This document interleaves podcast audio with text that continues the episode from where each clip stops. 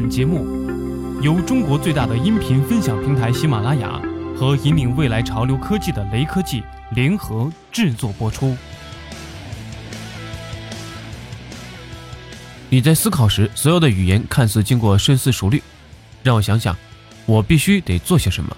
实际上，念头的产生通常是一种被动的过程，念头的出现就像蒲公英一样来去无踪，神龙见首不见尾。人们喜欢在思考的海洋中畅游，但讽刺的是，他们在进行遐想的时候，却往往无心装载。在大部分情况下，人们并不会主动的去追随思想的步伐，人们很少会认定一个想法之后追随到底。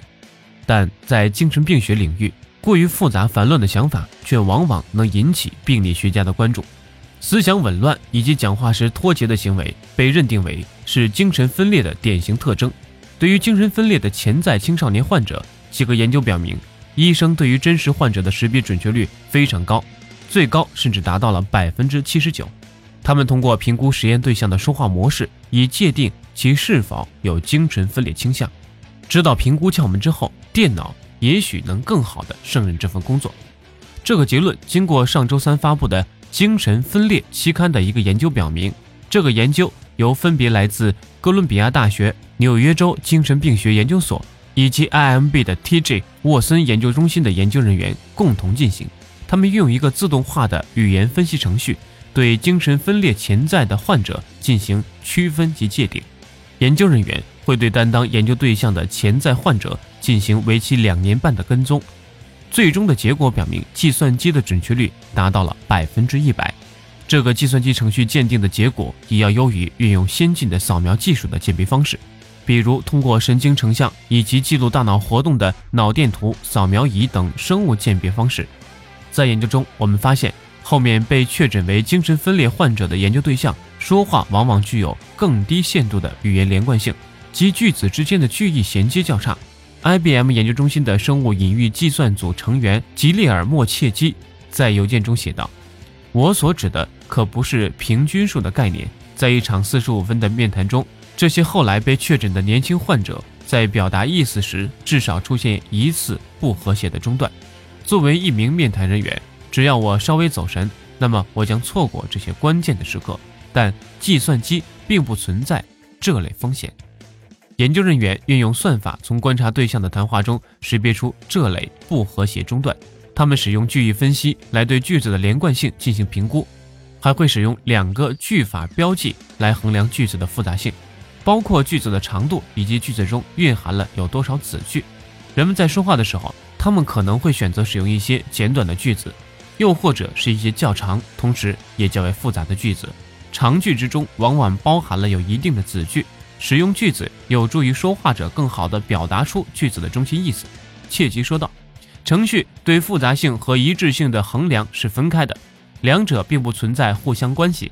尽管如此。”倾向于更简单语法构造以及语义不一致的研究对象，确实在更大概率上会被确诊为精神分裂患者。下面是由切基提供的句子范例，这些句子出自一个后来被确诊为精神分裂的参与者之口。对于病人隐私的保护，他对句子进行了适当的修改。我非常喜欢电子游戏，我的意思是，我并没有感觉到想做这些事情的强烈渴望，但它们确实很有趣。偶尔玩一玩还是挺好的。我刚才撒了个小谎，我可不希望从头再来。研究人员总结：对研究对象的谈话内容进行语言处理，可以揭示他们是否有急性精神病范畴中轻微的临床精神症状转变。与此同等重要的是，这次的研究成果提出了几个突破的问题。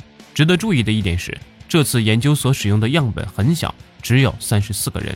对此，研究人员计划通过搜集更多的出自青少年潜在患者之手的文字材料，重复实验，以查看更大的样本范围所获得的结论是否一致。目前，研究人员正在进一步思考他们的研究成果在更广泛的意义上研究意味着什么。我们知道，思想紊乱是精神分裂发作之前的一个早期的核心征兆。哥伦比亚大学临床精神病理学的副教授谢利尔·科克兰称。现在主要问题是，处于语言失常这个形态之下的大脑机制到底是怎样形成的呢？我们应该对其进行何种干预，以提升判断的准确性？我们是否通过提升潜在患者共同的语言问题，进而防范精神分裂的发生，或者至少缓解这一病情呢？研究人员一直希望对病情进行干预。从目前看来，要实现这一目标依然是困难重重。临床医生对于精神分裂潜在患者已经具备了较好的识别程度，但要进一步的指出这些潜在患者中有哪些将成为确诊，则是一个巨大的挑战。更好的界定精神分裂患者的行为要素，能够让我们对隐含的这些症状之下的神经元电路的变化有一个更清晰的认识。哥伦比亚大学临床心理学副教授格林达贝蒂说：“如果通过语言分析可以得知哪些人群将在更大几率上患上精神分裂，我们就可以有针对性的对这群人进行防御性治疗，这样将有机会推迟病情发作的时机，或者减轻病情的严重程度。这对于人类语言提出了一个问题：如果说人们的语言方式是通往他们思想的一扇窗户，或者更进一步的说，可以是他们精神状态的衡量值。